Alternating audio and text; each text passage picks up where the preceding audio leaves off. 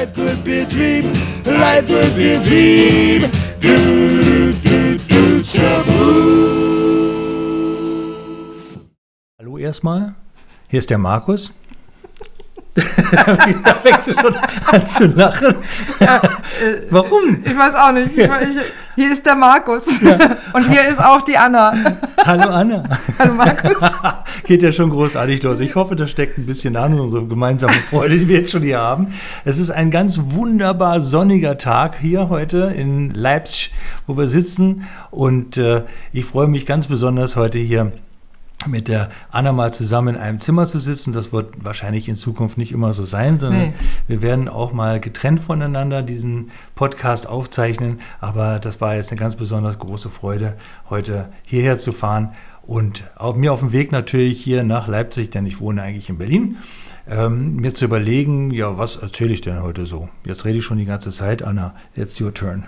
Zwei wichtige Informationen hast du unseren Zuhörern und Zuhörerinnen schon gegeben. Ich lebe in Leipzig und der Markus lebt in Berlin. Mhm. Und ähm, ich bin zwar öfter mal in Berlin, ähm, aber wir werden wahrscheinlich die meiste Zeit getrennt voneinander sitzen. Du Ja. zu Hause in Berlin, ich zu Hause in Leipzig und den Podcast dann so aufnehmen. Aber das macht ja nichts. Das dank der Technik. ne? Ja, wunderbar. Also ich finde es ganz großartig. Ich habe mich nur gefreut, heute hierher zu fahren, weil für mich ist Reisen immer ähm, so eine Art Metaprojekt. Also ich habe während der Fahrt hierher äh, mir überlegt, und das ist auch so ein Grundgedanke, den ich heute mit hier reinbringen möchte, dass wir uns in unseren alltäglichen Niederungen immer bewegen und dass ich das Gefühl habe, wenn ich verreise, wenigstens mich mal aus von meinem Heimatort entferne, dass ich mich wieder in eine Metaposition begebe, aus der heraus ich die Dinge aus einem anderen Blickwinkel betrachten kann. Und das ist auch ähm, ein ganz wesentlicher Grund, warum ich mich ähm, freue, heute hier zu sein, weil ich mich eben aus meinem normalen Biotop heraus bewegt habe. Interessant. Jetzt hast du ein paar Mal Meter gesagt und die Frage, die sich mir natürlich sofort stellt und die ich dir jetzt stelle, ist, was heißt denn das dann eigentlich genau? Meter heißt drüber, ne? Das Ja, heißt ja. also, ich bewege mich also aus, außerhalb meiner oder oberhalb meiner normalen meines normalen Bezugsrahmen und äh, das bedeutet für mich, dass ich halt die Chance habe, mich mal von oben zu betrachten, quasi aus der göttlichen Position heraus, so von oben auf mich drauf zu gucken. Uh, jetzt haben wir gleich Siehst du, schon wir reden religiöses über Gott und die Welt und äh, Ja. ich habe noch geschrieben, Gott eher weniger. Zack, erste Folge, Zack. schon ist er da. und und sowas von, und überleg mal, wir sind noch nicht mal drei Minuten drin. Hammer. Unglaublich. Wo uns das wohl hinführt. Amen. Ja, Who knows? Ja, ja wer genau. weiß, wer weiß. Ja, also wie gesagt, die Frage nochmal kurz zu beantworten. Ja. Für mich ist die Metaposition halt die, ich fand, wenn ich die Frage richtig verstanden habe, manchmal, ich bin ja auch ein bisschen schwerhörig und die sitzt zwar neben mir, aber trotzdem. ja, was bedeutet das für mich? Und für mich bedeutet es, dass ich ja eben auf mal auf mich drauf gucke und mein gesamtes Verhalten und meine Umwelt betrachte, um zu sehen, stimmt das noch alles? Ja, mir fällt da ein, dass ich das im Coaching mit Klienten oder Klientinnen mache und sage, guck doch mal von außen drauf.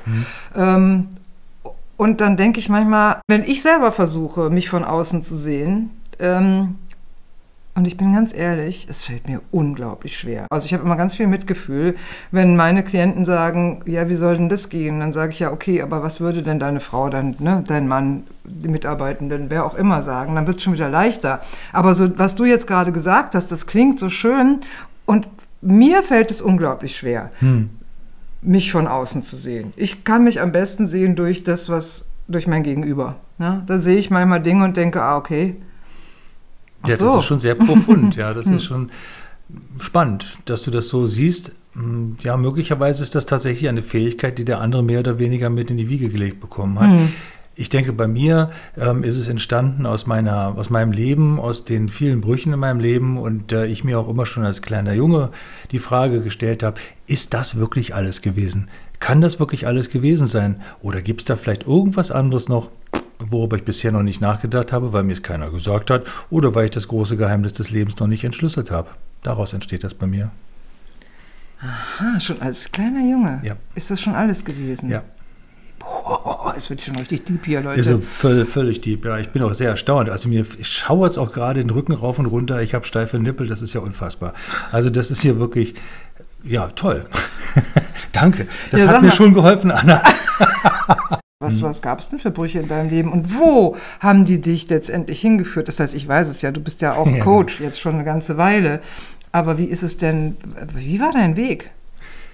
äh, ja, teilweise steinig und äh, auch etwas dornig, äh, im Großen und Ganzen aber immer der Vermeidung geschuldet. Also mein Leben war eigentlich äh, sehr stark von, von dem Gedanken und dem Gefühl an Sicherheit geprägt. Das war etwas, was mich seit meiner frühen Jugend begleitet hat, äh, aufgrund der familiären Situation hat es dazu geführt, dass ich äh, mir in frühen Jahren schon, nachdem ich angefangen habe zu arbeiten, ein sicheres Nest, schaffen wollte. Ich nannte das früher, ich habe eine Zeit lang in Amerika studiert, meine propitious Niche, also die sichere Nische, in der ich mich aufhalten kann und äh, in der ich einfach zugucken kann, wie das Leben an mir vorbeizieht. Schön bescheuert eigentlich, ne, weil da gehen ja auch Gelegenheiten äh, weg. Aber ja, für mich war das wichtig, einfach Sicherheit zu haben. Und dennoch gab es einfach Brüche in meinem Leben, die äh, dadurch ähm, private Schicksale Schicksalsschläge entstanden sind durch eine Trennung und auch äh, einige Jahre meine Kinder nicht gesehen habe. Äh, das sind einfach Sachen passiert in meinem Leben, die dazu geführt haben, dass ich mir die Frage gestellt habe, ist das wirklich alles gewesen? Und diese Brüche, kulminierten dann letztendlich darin, dass ich angefangen habe, eine Ausbildung zu machen im NLP und äh, die führte dann letztendlich dazu, dass ich die Coach-Ausbildung fertiggestellt habe und mich damit dann halt auch beruflich betätige. Hm. So, wenn wir also unsere Supervisionstermine haben, hatten, wir werden die ja auch weitermachen, dann, äh, was wir dann machen, ist natürlich immer erzählen aus äh, unserem ja, beruflichen Umfeld, ne? was da, was da gerade so los ist äh, und ähm, was uns da begegnet und was das mit uns macht und wie wir damit umgehen. Und jetzt doch mal, doch mal noch mal kurz zum Coaching. Wir haben ja beide im, im selben Institut unsere Coach-Ausbildung gemacht und wir haben auch die ja, Practitioner hast du woanders gemacht, aber egal. Also mhm. die erste Ausbildung, bevor es dann später zum Coach geht, ist, ist ja die, wo du das Handwerkszeug sozusagen Richtig. kriegst. Ja? Was für Formate gibt es und wie kannst du die anwenden? Und ich weiß noch, dass ich damals in der Ausbildung gedacht habe, wie soll ich mir denn das alles merken? Ja? Jedes Format ja. hat irgendwie so und so viele Schritte und ähm, wenn du dann gerade das lernst, dann willst du die natürlich auch alle einhalten, weil sonst ähm, machst es ja irgendwie nicht richtig. Ja, also ich hatte dann hohen äh, Perfektionsanspruch an mich, der mir da zum ersten Mal in, in dieser Ausprägung begegnet ist. Also fand ich alles sehr anspruchsvoll und dann habe ich irgendwann den Coach, die Coach-Ausbildung gemacht. Und dazwischen lag ja Zeit, dazwischen lag Lebenserfahrung, ja, und ähm, die Ausbildung war intensiv. Und irgendwann wurde mir klar, diese ganzen Formate, das ist super, wenn man die kennt, ja. Und ich wende die fast nie an. Ja, da kann ich eigentlich nur einen Spruch zitieren, den ich mal gehört habe, ähm, damals, als ich noch, äh, ich habe mal bei einer großen, renommierten deutschen Airline gearbeitet, die so einen Kranich hat. Und äh, da war ich eine Zeit lang auch in einer Abteilung tätig, wo ich mit den Piloten zusammengearbeitet habe. Und ähm, da habe ich einen Spruch mal gehört, der mir wirklich sehr imponiert hat, weil ich damals noch ein junger Kerl war. Ähm, es ging dabei darum, vielleicht kann ich die Geschichte mal erzählen, ich bin nach äh, New York geflogen, um meine Freundin zu besuchen damals, damit lebte ich noch in Frankfurt. Und ähm, ich saß ähm, an Bord dieser 747 und der Flight Engineer, der, damals gab es das noch, da waren noch drei Leute im Cockpit. Also ich, wie, ihr merkt daran, ich bin ein bisschen älter. Ähm, da war es also so, dass dieser Flight Engineer auf mich zukam, weil er wusste, dass ich aus äh, Flight Control kam von Pan Am damals und ähm, meinte zu mir, ob ich denn nicht vielleicht Lust hätte, mich äh, vorne ins Cockpit zu setzen auf den Flight Engineer Seat, weil er hätte in der Nacht zuvor Party gemacht und er könnte jetzt nicht so richtig und er würde lieber sich eine First Class hinlegen und mal eine Runde pennen. Okay, habe ich gesagt, kann ich ja, ne, habe ja eine Dispatch-Ausbildung, setze ich mich da vorne rein. Und äh, er sagte dann zu mir, also there's uh, two things that you have to remember. Uh, only touch the shiny buttons, also fass nur die Knöpfe an, die ein bisschen glänzen, weil da, wo Staub drauf ist, da gehst du besser nicht ran. das ist eine großartige Lebensweisheit, finde ich. Und die zweite war, you don't have to know it, but you have to know where to find it. Und das war für mich äh, wirklich ja. ein wegweisender Gedanke, zu sagen, ich muss mir das nicht alles merken, damit komme ich auf deine Frage ja. zurück, sondern tatsächlich ist es genau wie bei Flight Engineers oder bei Piloten so, es gibt für alles eine vorgeschriebene Handlungsweise, die kannst du nachgucken oder du machst es so, dass es gerade passt. Ne? Denn es gibt über einen sogenannten Flight Envelope, das ist aus der Fliegersprache der Begriff, wenn du ähm, in einem bestimmten Zustand bist beim Fliegen, dass es da nach oben, nach unten, nach Abweichung geben kann.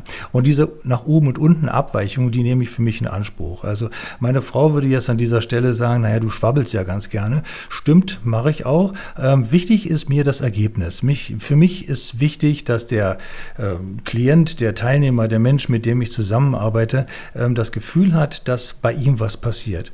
Und da ist es wirklich einfach ganz wichtig, nicht dem Buch zu folgen, sondern das zu tun, was gerade funktioniert. Sehr schön. Und weißt du, während ich dir so zuhöre, ähm, spüre ich ja so eine Form von Erleichterung, dass es äh, nicht nur mir so geht. Und, ähm, und einen kleinen Unterschied, weil du sagst, und das ist sicherlich mir auch wichtig, äh, wichtig ist dir, dass da was passiert. Ja? Mhm. Und ich merke, was mir am allerwichtigsten ist, ist, dass ich, ähm, dass ein Vertrauensverhältnis entsteht.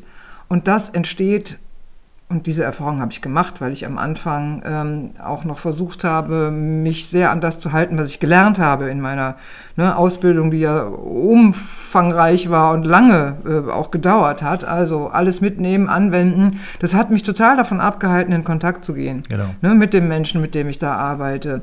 Und als ich das loslassen konnte, erstmal hat es gebraucht, ehe ich das überhaupt gemerkt habe, weil Anspruch, ne, so mhm. ich muss gut sein. Ja, ja. Ich muss richtig gut sein mhm. und das muss mein Gegenüber auch merken. Bullshit. Geiler Antreiber. Ja, ne? Sei perfekt. Uh, sexy. so, und nach ein paar Jahren, und das hat wirklich gedauert, konnte ich das hinter mir lassen. Ja.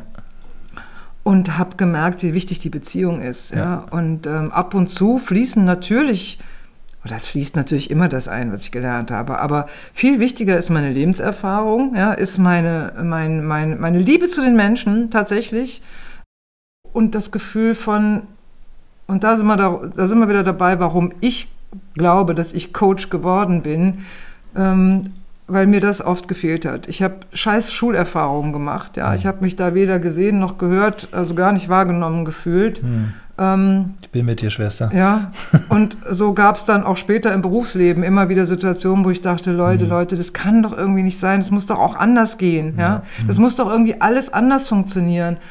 Und ähm, das ist so meine Aufgabe, ja, mhm. Äh, in Kontakt mit den Menschen zu gehen und zu sagen, hey, ich bin hier und ich, ich, ich höre dich, ja, mhm. ich sehe dich. Mhm. Ähm, und dann geht alles andere fast wie von selbst. Ja, klasse. Also das ist so ein bisschen, ähm, was auch mich so bewegt hat in meiner, in meiner beruflichen Karriere, weniger aber dann jetzt in den letzten Jahren als Coach habe ich das Gefühl, auch dass äh, die Welt und alles, was einen umgibt, oftmals gaslightet. Das ist ja so ein neumodisches Wort dafür, dass man sich verarscht fühlt. Und ähm, das ist genau der Punkt, an dem ich ähm, halt auch immer wieder einsteige. Weil es ist genau wichtig, diese Beziehung aufzubauen, weil oftmals habe ich so das Gefühl im Umgang mit Menschen ist, dass sie sich selbst verarschen. Und das Beste, was man tun kann, ist ihnen einfach einen Spiegel vorzuhalten und zu sagen, hey, guck mal, wo betrügst du dich gerade selber? Das ist ein ganz wichtiger Punkt, finde ich, der äh, in meiner Arbeit mit meinen Klienten äh, immer wieder so in den Vordergrund drückt, zu sagen, guck mal jetzt genau hin, stimmt das wirklich, was du da gerade sagst und denkst? Ne? Also Glaubenssatzarbeit zum Beispiel ist ein riesen fettes Thema für mich, wo ich ähm, total drin versinken kann. Und letztlich natürlich klar, es geht ähm, nicht darum, etwas für den Klienten zu wollen. Das möchte ich jetzt auch nochmal gerade rücken. Das ist ja Aufgabe des Klienten, etwas für sich zu wollen. Meine Aufgabe ist, ihn da hinzuleiten, zu erkennen. Das ist, was ich dafür halte, ähm, was eine gute Beziehung ausmacht, eine gute Arbeitsbeziehung ausmacht zwischen zwei Menschen, die in einem Raum zusammensitzen und über ein Thema reden. Ja, jetzt hast du gerade gesagt, stimmt das wirklich, was du da sagst? Ne? Und äh, das, da habe ich gedacht, ja, das ist das Ding mit den Welten. Meine Welt, mhm. deine Welt. Genau. Ja? Mhm. Äh, wenn wir Glück haben, haben wir mal, überschneiden die sich irgendwo. Und ähm, das Verrückte, jetzt fällt mir gerade ein, meine Welt, deine Welt, als wir eben runtergegangen sind, ja. um uns zu dem Restaurant zu bewegen, das du jetzt nicht erwähnen willst, keine, keine Schleichwerbung. Nee. Ähm, und wir, wir befinden uns, genau, und wir, wir befinden uns, das muss ich nochmal betonen, in Leipzig. Leipzig ist eine der entspanntesten Städte äh, in Deutschland, die ich kenne. Ich lebe hier mit kurzen Unterbrechungen seit 1994. So lange schon? Ja, kurz bevor meine Tochter 95 auf die Welt kam, bin wow. ich mit meinem Ex-Mann, sind wir hier nach Leipzig gekommen. Aber es ist eine andere Geschichte. Hm. Ähm, die bestimmt auch sehr spannend ist. Die erzähle ich ja jetzt nicht, weil. Nee. ich wollte dich ja nur provozieren. Was ich erzählen wollte, du bringst mich aus dem Konzept. Ja. ist, dass wir hier rausgegangen sind und meine Welt, deine Welt. Die, da befanden wir uns übrigens in einer Welt, du und ich. Ja. Und ähm, wenn man bei mir unten aus dem Haus kommt, dann, dann muss man noch so durch so ein Tor und dann ist man auf dem Bürgersteig und dann fuhr in ja, normaler Geschwindigkeit eine Frau mit dem Fahrrad. Ja, und hat sich natürlich erschrocken, als sie uns gesehen hat. Und ich fuhr auf dem Bürgersteig. Und ähm, in ihrer Welt war das völlig in Ordnung. In meiner Welt fährt man als erwachsener Mensch nicht auf den Bürgersteig, weil Ja. man gefährdet damit andere. Ja? Genau. So. Und was hörte ich mich sagen, während sie an uns vorbeifuhr und noch so sagte, huch, oh, grummelte so vor sich hin, dass ich gesagt habe, ja, man fährt ja auch nicht auf dem Bürgersteig, das ist ja hier wie in Berlin. und dann habe ich gemerkt, ich muss dazu sagen, ich bin manchmal beruflich in Berlin, aber seit drei Jahren auch viel privat in Berlin, weil mein, mein Freund in Berlin lebt und der lebt in Kreuzberg und der lebt da in einer Ecke, wo alle auf dem Bürgersteig fahren. Ja, Ja, das ist normal und, da. Ja, das ist völlig Ne? normal. Weil die Straße ist immer zu. Ja, von wegen. Weißt du, es fahren ja nicht nur Fahrradfahrer. Und wenn da Kinder dabei sind, bin ich die Letzte, die das sagt. Und wenn mal gefragt wird, dürfen wir mal vorbei oder Achtung, wir kommen, sage ich nichts, ja. Aber die rauschen mit einem Affenzahn über, über den Bürgersteig und dann noch die E-Roller, dass ich merke, und ihr müsst wissen, ich bin ein sehr ausgeglichener Mensch. Ähm. Das sagt sie jetzt so. Mich bringt so schnell nichts aus der Ruhe, aber man hört es schon daran, wie sich meine Stimme im Laufe meiner Rede hier verändert. Das macht mich hochaggressiv. Ja. Und ich gehe mit Markus so und sage, weißt du was? Ich bin, ich bin, äh, ich bin ja entsetzt über mich selber. Aber let letztens in Berlin kam wieder so ein Typ auf dem E-Roller mit 150 über den Bürgersteig und ich hätte ihn am liebsten von dem Roller getreten. Hochaggressiv. Und ähm, dann hast du mir ja noch so, so eine schöne Geschichte erzählt von den Polizisten, die dann welche ja. angehalten haben. Naja, die sind halt auf dem ganz normal auf dem Fahrradweg gefahren und da, wo ich normalerweise arbeite, in Schöneberg, ist es dann, auch da ist ja eine sehr hohe Dichte an diesen Rollern und da fuhren gerade zwei so ganz äh, ja, no- nonchalant auf dem Bürgersteig mit ihren Rollern entgegen der Fahrtrichtung und die beiden Polizisten haben die angehalten und was ich erstaunlich fand an der Sache war, ähm, dass die überhaupt gar kein Un ich stand davor und hatte meinen Kaffee gerade ne, und äh, trank den draußen und äh, dann dachte ich, spannend, die haben nicht mal ein Unrechtsbewusstsein. Ähm, jetzt kann es natürlich daran liegen, dass es vielleicht Touristen waren, die denken, die dürfen das, ähm, aber auch der ähm, Gemeinde Berliner denkt das ja, dass er solche Sachen darf, auch mal gegen der Fahrtrichtung einer Einbahnstraße fahren mit dem Fahrrad oder so, was mich ja wirklich echt total nervt. Ich bin ja ein Autofahrer, da muss ich jetzt mal vom Leder ranzen hier, weil was ich ja, wo ich ja wirklich merke, dass mir echt da, da die Drüsen wachsen, ist, wenn ich so Fahrradfahrer sehe, die bei Rot über die Ampel fahren und für sich jedes Recht in Anspruch nehmen, ja. Ich meine, ich halte mich an die Straßenverkehrsordnung und die tun es nicht. Ich bin sozusagen der Meinung, an dieser Stelle möchte ich es einfach mal kundtun, dass auch Fahrradfahrer bzw. Fahrräder Kennzeichen haben sollten, die man aufschreiben kann und dann der Polizei melden kann. So, jetzt habe ich mal richtig meine So, jetzt haben wir schon mal, jetzt haben wir schon mal 60 Prozent unserer Hörer und Hörerinnen verloren. Ja, ich weiß ja nicht, wie ihr dazu steht. Schreibt uns. ja, äh, dazu müsst ihr erstmal eine Adresse kriegen. Da arbeiten wir noch dran. Ja, genau. Aber ich dachte die ganze Zeit, während wir beide uns hier so schön in Rage geredet haben, Oh, oh, erst ich, dachtest dann, oh oh, das geht hier aber in eine ganz falsche Richtung. ich Jetzt, und jetzt, äh, I lower my voice. Äh, wir wollen doch gepflegt glitzern. Ja, genau. Tun wir doch. Ich finde, wir, wir, wir, wir pöbeln gerade ganz gepflegt, aber auch das muss ja mal Ja, sein. du, wir ja? haben gesagt, wir setzen uns keine Grenzen. Wir setzen uns keine Grenzen, wir reden über alles und vor Genau. allem sind wir offen. Ja? Mhm. Wir sind offen und zeigen uns in unserer ganzen Unvollkommenheit. Ja. Und ich merke, das tut mir auch gut. Mhm. Also äh, dazu vielleicht eine kleine Geschichte. Äh, mein Freund ist, kann sich sehr gut beschweren. Der, der macht es, ähm, ich würde mal sagen, leidenschaftlich gerne. Hm, professionell, ja. So weit würde ich nicht gehen, Ja. aber für, müsste ich ihn mal fragen, ob er das Ja. als Profession äh, ansieht. Aber ähm, ich habe am Anfang immer so gedacht, äh, warum macht er das? Und äh, man muss doch auch irgendwie die positive Seite sehen und so, bis ich irgendwann auch mal losgelegt habe und er war ganz, hat sich gefreut und hat gesagt, siehst du, du hast es in dir, Hm. lass es raus. es ist nicht so, dass immer alles nur einfach gut ist. Ja.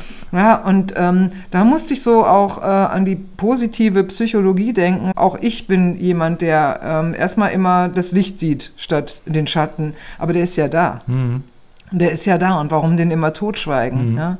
Und ähm, Also ich merke das auch jetzt in, im Gespräch mit äh, Klienten, weil auch da gibt es viele, die sich gerne beschweren. Und beschweren ist auch einfacher als nach Lösungen suchen. Hm? So, ähm, dass ich da früher viel schneller versucht habe, das zu drehen und heute sage, ja, es ist schwer. Hm. Es ist scheiße.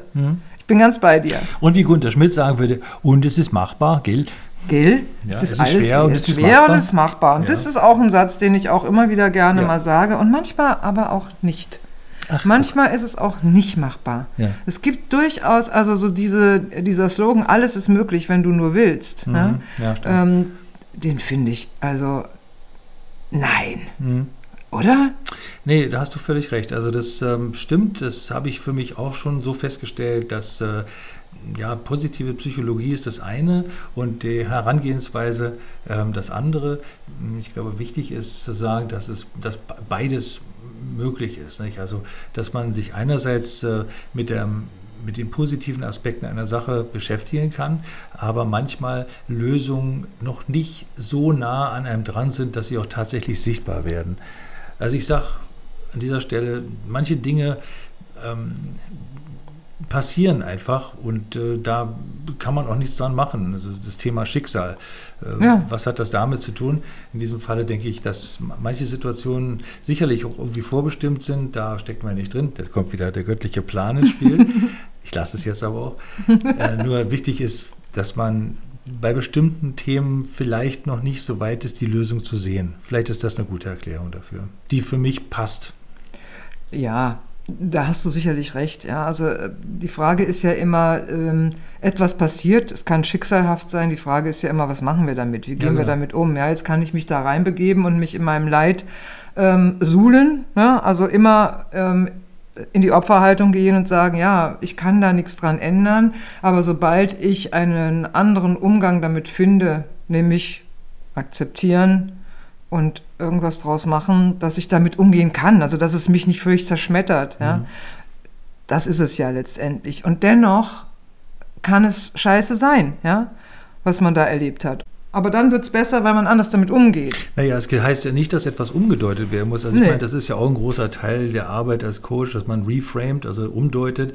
Ähm, manchmal ist es aber auch wichtig, dass genau diese Geschichte dabei bleibt, weil es ist ein Teil der eigenen Geschichte. Und da kommen wir wieder zur Landkarte. Ähm, ich kann mich ja als ähm, Begleiter oder als Mensch, der jemandem zuhört, nur äh, äh, sporadisch und zu dem Zeitpunkt, wo mir das angeboten wird, auf deine Landkarte begeben. Und es ist manchmal auch wichtig, einfach diesen Schmerz zu behalten. Das ist auch etwas, was ich meinen Klienten immer wieder sage. Ja, ich bitte dich darum, dass du für dich guckst, ob das passt, ne? das Angebot, was ich dir mache.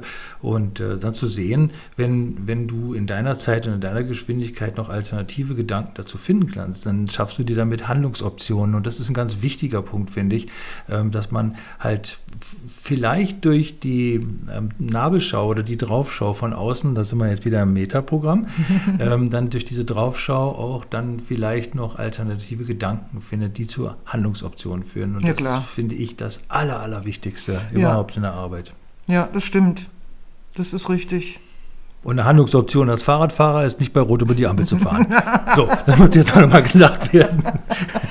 Ja, aber die Ampeln sind doch nur für Autofahrer gemacht. Ach so, ich habe die das sind immer doch nicht für. Radfahrer. Ach so, das wusstest okay. du gar nee, nicht. Nee, ja. ach so. Okay. Das ist, ist doch das, was ja, dann man sieht. nehme ich das jetzt alles zurück. Liebe Ja. Fahrradfahrer, bitte fahrt weiter bei Rot. Ja. Ja, ich möchte euch auch nicht vorschreiben, was ihr zu tun habt. Bitte. ja, wer bin ich? Ja. Wer, wer, wer, wer sind wir? Nee, Ne? ja, genau. Ja, Die Welt der anderen und die eigene Welt. Das bringt mich zu einem Thema. jetzt kommt's. Ja. Ich muss das jetzt mal erzählen. Ach du liebe Güte. Nimm mal Äh. einen Schluck Wasser jetzt. Ja, mache ich auch mal. Ähm, ich hoffe, das stört nicht zu sehr. Du musst nur leise schlucken. Leise schlucken. Jetzt bin ich wirklich gespannt. Sie holt Tiefluft. Jetzt. Es geht um Partnerschaft. Oh. Aber nicht um Liebesbeziehung. Oh. Sondern es geht um Geschäftspartnerschaft. Ah. Und da kann ich nur raten, weil ich habe gerade eine, eine Erfahrung gemacht oder ich bin noch mittendrin. Mhm. Ich bin ja seit 2019 in der dritten Part Pa- Ge- Geschäftspartnerschaft meines Lebens. Ähm, eine endete mit der Scheidung, die zweite endete durch den Tod meines Geschäfts- und Lebenspartners. Ähm, sonst würde es sie immer noch geben. Und die dritte endet jetzt aufgrund eines Vertrauensbruchs. Ähm, und ich möchte da jetzt gar nicht so tief einsteigen, außer ähm, ähm, dass es mir gelungen ist, ähm, mich davon zu befreien und meinen noch Geschäftspartner dazu zu bringen, auszusteigen. Ähm, aber ich möchte vielmehr sagen, was ich was ich gelernt habe, was ich getan habe in dieser Partnerschaft, was dazu beigetragen hat, dass sie nicht funktioniert hat, war nämlich all das, was ich in meinen Strategieberatungen meinen Klienten nahebringe. Und wir erarbeiten Geschäftsmodelle ja, für, dafür, dass ihr Büro so läuft, wie sie sich das gerne, wie sie es idealerweise gerne hätten. Ja. Ich weiß, wie es geht. Mhm. Und ich habe es selber nicht gemacht. Oh. Ja, sondern naja, ich habe irgendwie, wir haben uns kennengelernt, ähm, mein jetziger Geschäftspartner und ich, der hat sich bei mir gemeldet. Der war, der wollte sich beruflich verändern. Also ist ähm, studierter Landschaftsarchitekt und ähm, sagt, er möchte auch gerne coachen und ähm, oder Consulting machen. Ja, so, also er möchte gerne mit Menschen arbeiten, mit Teams, weil das hat er als, als, als, als Landschaftsarchitekt gemacht. Und ähm, dann hat er gesehen, was ich mache und es hat ihn angesprochen, auch die Art und Weise, wie ich da auf meiner Website auftrete. Und dann haben wir uns mal getroffen. Ich hatte das Gefühl, wir passen gut zusammen ja. aufgrund des Austauschs, der zwischen uns stattfand. Was ich versäumt habe, und zwar direkt am Anfang zu sagen, was bringst du mit? Ja, was ist, weil ich habe ein komplettes Programm erarbeitet. Ja, ich habe den Coaching-Bereich, ich habe den Strategie-Beratungsbereich, ähm, ähm, ich habe die Geschäftsmodellentwicklung. Was ist deins? Mhm. Nö, wir haben das einfach irgendwie alles zusammen gemacht und ähm, haben unsere, unsere Zuständigkeitsbereiche in unserem Unternehmen gar nicht explizit ja, ähm, geklärt es gab immer mal wieder Ansätze. Ich habe immer wieder gesagt, wir müssen da mal drüber reden und wir müssen mal. Und dann, dann hast du das Tagesgeschäft und das kennt man ja, ja. Und dann wird gemacht und gemacht. Und das konnte natürlich nicht gut gehen. Mhm. Ja. Und dann wurde es irgendwann chaotisch. Ich meine, interessant ist, alle, die mit uns arbeiten, äh, Klienten von uns, äh, die merken das nicht.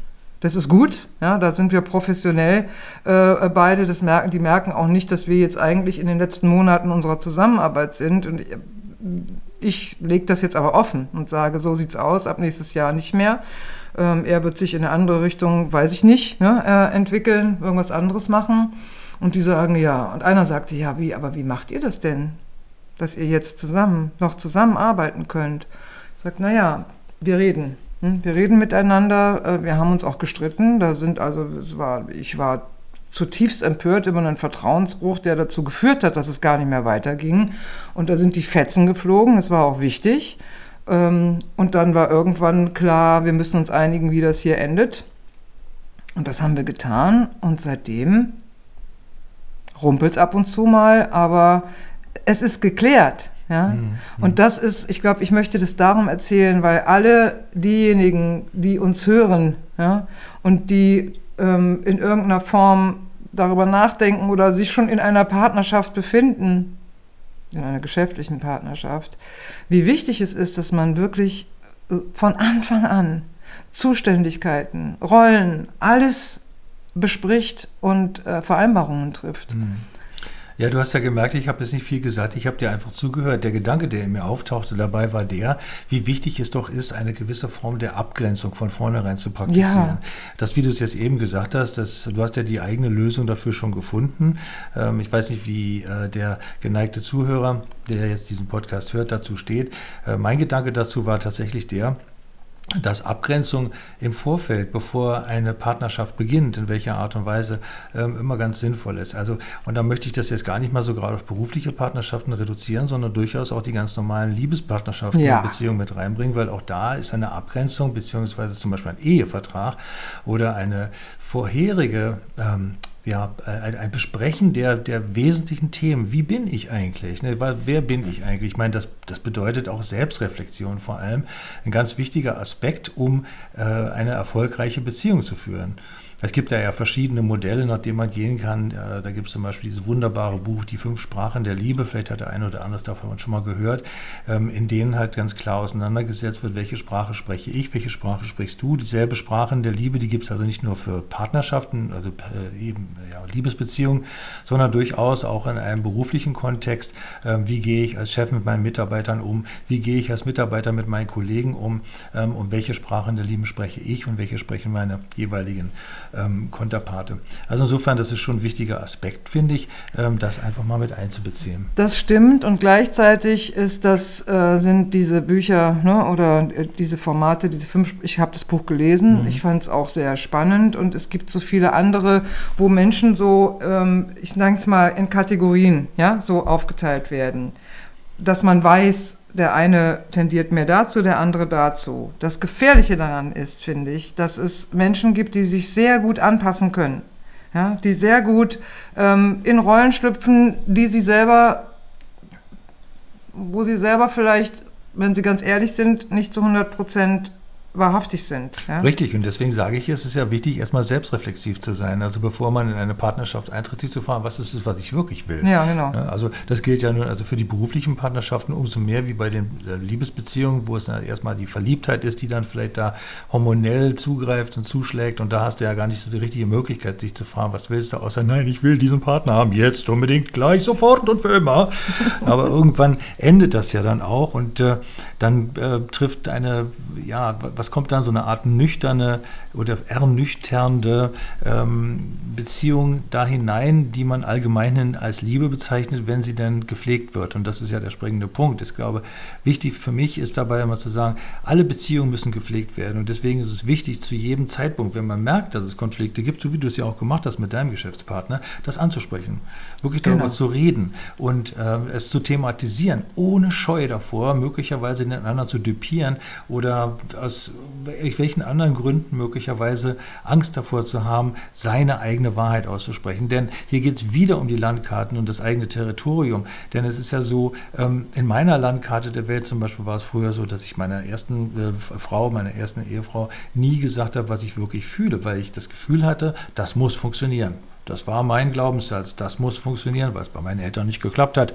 Ne? Ja, Aber weißt vielleicht du. Vielleicht wäre das ja ein Weg gewesen, ja, ne? darüber zu reden, du, wie ich mich wirklich fühle. Ja, und ich glaube, dass der eine Gedanke, der aufkommen kann, heißt, es muss funktionieren. Aber ich glaube, was häufig der Fall ist, warum Menschen ihre Gefühle zurückhalten oder nicht wirklich sagen, was los ist, ist die Angst, den anderen zu verlieren. Oder ja? zu verletzen. Wenn ich, ja. Oder zu verletzen ja, genau. oder beides, ja. ja genau wenn ich mal wirklich sage, was ich möchte, wie es mir geht, könnte es sein, dass der andere mich nicht mehr liebt. Ja? Und das sind Verlustängste. Na, na klar. klar. Und kennst du die auch? Ja, logisch. Ja, ich kenne die auch. Ja, ich kenne die auch. Das Schöne ist, ähm, also ich habe das auch, ich habe auch vieles früher nicht gesagt. Mhm. Ja. Dann durfte ich jetzt nochmal lernen, ähm, dass ich nicht schn schnell genug Klartext geredet habe, was das ne, in der Geschäftsbeziehung auch, mhm. äh, auch auslösen kann. Mhm. Mm. Das Schöne ist, ähm, dass ich heute auch heute noch manchmal Dinge zurückhalte. Eben auch, weil ich den anderen dann mehr im Blick habe und ich beziehe ich jetzt auf im Umgang mit meiner Tochter, im Umgang mit meinem Freund gibt es Situationen, wenn da irgendwas ist, wo ich merke, da müssen wir jetzt mal drüber reden, dass ich dann erstmal äh, fünfmal Selbstgespräche führe. Ja. ja. Und dann auch mer aber merke, hör mal, du eierst hier ganz schön rum, schon mhm. mit dir alleine, ja. Was hast du, wovor hast du denn Angst? Mhm. Ja, und es ist immer die Angst, dass der, der oder die andere sagen könnte, verstehe ich nicht, du bist doof oder so, jetzt mal ganz vereinfacht ausgedrückt. Mhm. Ja, so, ähm, finde ich nicht in Ordnung. Du bist falsch. Hm. Ja? ja, genau. Hm. Du bist falsch. Letztendlich ja. sage ich mir das aber dann nur. Stimmt. Und da kann ich auch schon ja. über mich lachen, ja, weil ich so denke, was alles Bullshit. Ja. Ich sage immer ganz gerne, wenn ich mit einem Finger auf andere zeige, zeigen drei Finger auf mich. das ist ja die, auch, wenn ich alleine diese Handbewegung mir anschaue, die aussieht wie eine Pistole, die ich auf jemand anderes richte, es ist immer zuerst wichtig, bei sich selbst zu schauen. Und vor allem bei sich selbst, denn manche Themen lösen sich einfach auf, wenn man schon mal bei sich selbst erstmal geguckt hat dann ist auf einmal gar kein Paarthema mehr. Dann ist es ein Thema, was man mit sich selbst die ganze Zeit schon rumträgt. Also das habe ich und das ist auch wiederum, weil ihr anfangs fragtest, ne, viele Brüche. Auch das ist einer der vielen Brüche, die ich gelernt habe zu akzeptieren, dass es wichtig ist, ähm, sich selbst immer wieder ad absurdum zu führen, immer wieder zu hinterfragen, immer wieder zu gucken, ist das wirklich wahr? Ist es das wirklich, was ich will? Ganz wichtiger Punkt. Ja, ganz wichtig. Und manch einer wird jetzt auch sagen, boah, schwer. Ja, stimmt. weil wir sind ja viele. Jeder Ja. von uns ist ja viele. Ja. Und da gibt es ja widersprüchliche Gedanken, Gefühle. Ne? So, ähm, auf die Frage, was willst du wirklich, hat so manch einer und auch ich manchmal keine Antwort. und das ja? ist völlig in Ordnung. Es ist auch völlig in Ordnung, genau. Und ich habe letztens in einem anderen Podcast gehört, weiß gar nicht mehr, wer das war, die sagte, ich mache dann in diesem Fall, werfe ich die Münze, wenn ich nicht sicher bin. Super Idee. Ja? Und da habe ich gedacht, ja, weil dann ist ganz klar, wenn die Münze auf eins fällt und du dachtest, es ist es, merkst du, es ist es doch nicht. Ich habe es noch nicht gemacht, weil ich war seitdem nicht in der Situation. Aber egal, ich fand es eine ganz gute Idee. Und ja, manchmal ist es schwer zu wissen, was man will. Ja, da kann ich auch nur sagen, also da habe ich ja in meiner Frau den besten ähm, Ehetherapeuten-Berater und Lebenscoach an der Seite, den man sich vorstellen. Ich sage ja sowieso, meine Frau ist immer der bessere Coach. Das ist tatsächlich so, weil sie macht dann immer so, bei mir sagt sie dann immer, mein Hase, schau doch mal, nimm doch mal zwei Blatt Papier und schreib auf das eine die eine Sache und auf das andere Blatt die andere Sache. Oder manchmal machen wir es auch im Restaurant, weil vielleicht kennt ihr das ja auch, man sitzt im Restaurant, man kann sich nicht entscheiden, nehme ich heute das oder jenes. So, und dann macht sie halt zwei Fäustchen und sagt, in der einen Hand ist das eine und in der anderen Hand ist das andere. Und Ja. jetzt, ne, dann wechselt sie die Hände so untereinander und dann sagt sie, so, welche Hand wählst du? Ja, und ich wähle dann eine und meistens ist dann da ein Gericht drin, das ich entweder mag oder nicht mag. Aber genau darum geht es halt, ne? Weil du hast ja die Entscheidungsfreiheit. Und ähm, ich habe gerade neulich ein interessantes ähm, äh, Buch darüber gelesen, beziehungsweise bin auch noch dabei. Empfehlung von dir übrigens, liebe Anna Hm. Äh, das Buch da, was du jetzt auch noch da liegen hast, in dem halt auch beschrieben steht, ähm, was man dann sonst tun kann, indem man einfach mal das Erstbeste nimmt, was kommt. Wie Das heißt denn passt. das Buch? Vielleicht, Ja, ich habe es vergessen jetzt gerade. Hol du mal. Ja, ich hole es genau. mal eben, Moment. Vielleicht soll, genau, das heißt irgendwie sowas wie, vielleicht solltest du mal mit jemandem darüber sprechen. Das ist ein ganz tolles Buch. Und genau so heißt es. Jawohl. es ist, vielleicht solltest du mal mit jemandem darüber reden und es ist von Laurie Gottlieb. Laurie Gottlieb, kann ich nur empfehlen. Also das werdet ihr vielleicht auch noch äh, zukünftig in unserem gemeinsamen Podcast finden, dass wir da vielleicht die ein oder andere Buchempfehlung geben. Ja, das kann durchaus Weil wir sein. beide sind ziemliche Bücherratten und haben natürlich eine große, große Bibliothek, ähm, in der wir unsere Referenzen holen. Also sehr zu empfehlen, Goldmann Verlag, darf, darf man sagen, vielleicht Lori Gottlieb, vielleicht solltest du mal mit jemandem drüber reden. Genau. Und wenn jemand von euch, ich sag einfach mal du, ne, ähm, irgendwie, ist das für dich, willst du auch duzen oder willst Ja, du sie lass, sagen? lass uns doch duzen, ja. Ja, wir duzen uns. Ich habe die Frage nicht so ganz verstanden. War ich gerade woanders? Ich rede doch, ich rede, wir reden doch hier mit unseren Hörern und Hörerinnen. Ach so, ja genau. Ja, da habe ich, ich habe ich doch von Anfang an Alles geduzt, klar, gut, da sind wir uns einig. Also, ähm, nochmal zu dem Buch. Sollte jemand unter euch Stefanie Stahl kennen, wer kennt die nicht mittlerweile? Also nicht Eine persönlich, ne? Psychotherapeutin, ne, die ähm, ganz viel ähm, zu sagen hat zu dem inneren Kind. Ähm, und die hat hier geschrieben, ich bewundere Laurie Gottliebs Mut, so offen und ehrlich zu schreiben, kann ich nur unterschreiben. Und Irvin Dialom, amerikanischer Psychotherapeut, den, der mittlerweile 91, glaube ich, ist, Uralt, steinalt. den ich bewundere, den ich verehre, der ähm, nicht nur Fachbücher geschrieben hat, sondern auch wunderschöne Romane, wo er seine ne, Themen einfließen lässt und der, Ja. der den schönen Satz geprägt hat, wenn wir lernen, ähm, in Beziehung ähm, zu sein, warte mal, jetzt fällt er mir natürlich nicht ein, wenn wir ler lernen, wir erfolgreich zu sein, so sinngemäß. Ja, Ja, Äh, ähm, kann durchaus sein, dass der Satz so Leute, ich kenne etwas anderes. Der von der Sowjetunion lernen heißt siegen lernen. Jesus, das ist ja wieder ein ganz anderes Thema. Ja, nee, aber lass uns mal Aber zu, der- zu aber- Dialog kommen. Ne? Ja, aber der hat geschrieben, dieses Buch ist so mutig, so wahr, tief empfunden und fesselnd Ja. und äh, das stimmt. Also Das ich habe es fast ausgelesen und ja, es ist ein super Buch. Aber weißt du, was ich die ganze Zeit denke, während wir Nee, so reden? sag mal. Als ich eben angefangen habe mit dem Thema und so ein bisschen ähm, gestockt habe, kann ich das überhaupt erzählen? Aber Ja. ja, es brennt mir ja auf der Seele, ja, Ja. so. Ähm, und es ging um Partnerschaft und dann fiel irgendwann das Wort Ehe und Ehevertrag, ja. Ja. Und wo ich so dachte, oh, da müssen wir auch nochmal drüber reden, weil ähm, ja. Mhm. du hast eine Ehe hinter dir und steckst in einer, in der du auch bleiben wirst. Dass sich das anhört. Ja. Ich stecke in einer Ehe fest. Tut Ja, das leid, sagt ja wieder, das sagt ja wieder was über meine Einstellung Ja, zur. Ehe aus. Ja, ich war einmal verheiratet, weil als ich das gemacht habe, war einfach es, ich habe überhaupt nicht drüber nachgedacht. Das war so, ja. Also ich, ich war ähm, Anfang 30 ähm, und schon ein paar Jahre mit meinem damaligen Freund zusammen und ja, da wird eben geheiratet. Ja, war das ein anderer als der, den du geheiratet hast? Nee, das war der, den ich geheiratet Das hörte sich jetzt gerade so an, als ob der damalige Freund. Ich habe den damaligen Freund geheiratet. Was weiß ich? Sie waren da ungenau. Ich war da ungenau. Ja. Also, ich war ein paar Jahre mit ihm zusammen und dann haben wir geheiratet. Ah. Ähm, so, und ähm, irgendwann habe ich gemerkt, nach vielen Jahren, 17 waren es, glaube ich, Echt? also die wir insgesamt, äh, ich glaube, wir waren 20 Jahre zusammen. Ich weiß nicht, wir waren sehr lange zusammen und irgendwann ähm, gingen unsere Wege trotz oder gerade auch mit Therapie, war klar, das hier war mir klar, so geht das nicht weiter. Also diese Ehe wurde beendet. So, in der nächsten Beziehung, die dann kam, war das Thema Ehe für mich gestorben. Mhm. Und ähm, du kennst den Mann, mit dem ich dann Ja, ähm, über den haben wir dich kennengelernt. über den haben wir uns kennengelernt. Das war Volker Eich, mit Genau. dem, ne, äh, den ich als Coach kennengelernt habe. Ja.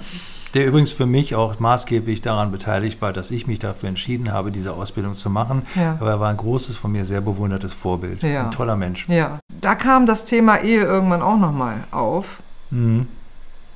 Und wir waren uns am Anfang beide total einig. Wir haben beide schon mal, ne, ich eine lange, er eine kurze Ehe, äh, hatten wir hinter uns. Und dass ich gesagt habe, und da bin ich bis heute unerschütterlich, wozu heiraten? Ja, warum? Naja, weil ähm, es war uns wichtig.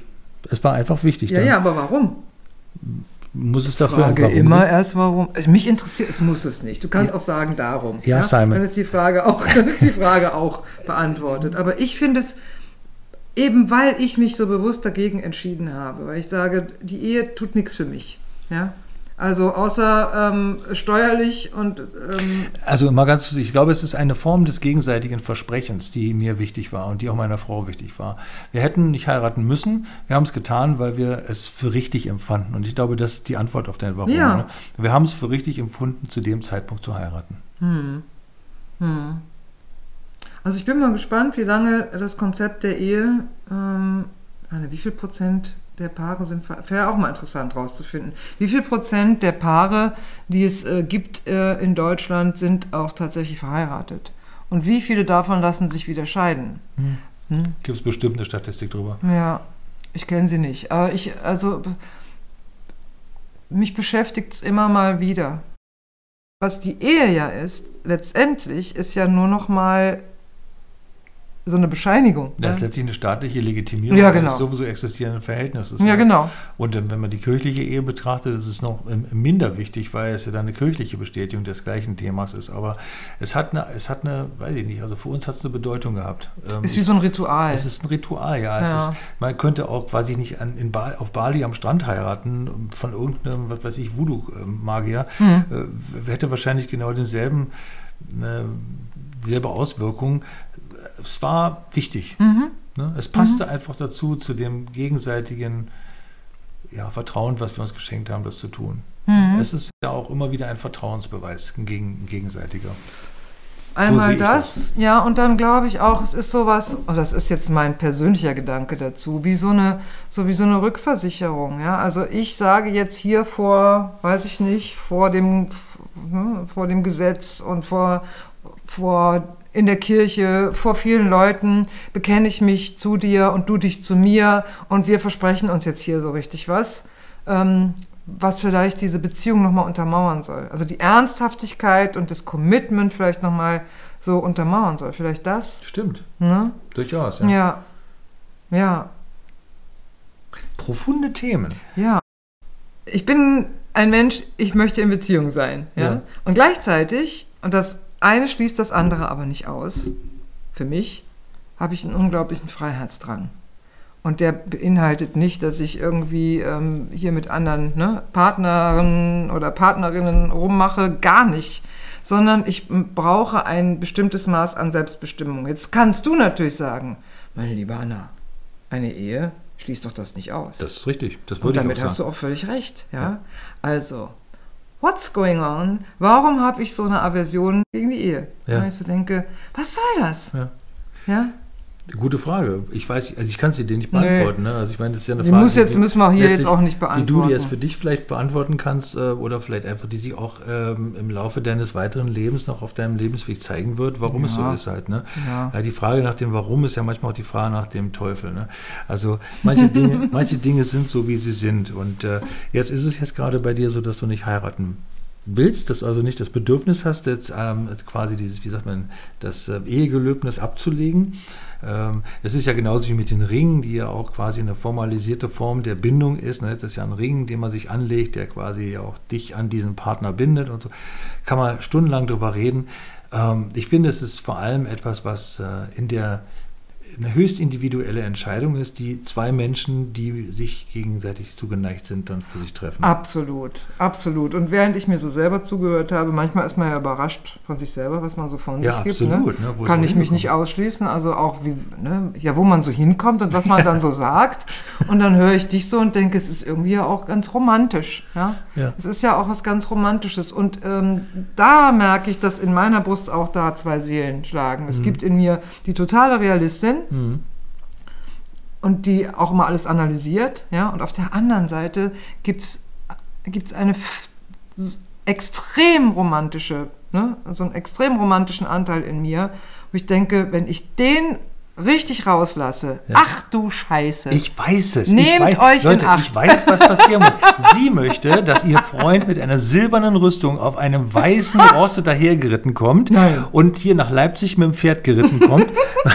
Nein. Vor, ihr den Mantel ausbreitet, sich hinwirft in den Staub und sagt, liebste Anna, willst du meine Gemahlin werden? Jetzt haben wir uns total missverstanden. aber geil ist es trotzdem. Der Gedanke spricht mich an. Dich, aber mich nicht. Ich, ich würde es fotografieren, wa? Also, mein lieber Markus, ja, so habe ich das überhaupt nicht gemeint. Ich weiß. Egal. Willst du diesen Podcast noch? ich meine, ich finde es ja schon spannend. Wir sind hier erste Folge, ne? ja. ähm, erste Folge unseres Podcasts und ähm, wir, wir, wussten nicht, wo es uns hinführt. Nee, wir wussten nicht. noch nicht mal so richtig, wir haben hier, wir haben eine Themenliste gemacht, ja. ja? Gesagt, worüber könnten wir denn reden? So, jetzt sitzen wir heute zusammen, gucken auf die Themenliste und sagen, lass doch einfach mal anfangen. Ja, genau. Ja? Und wo endet's?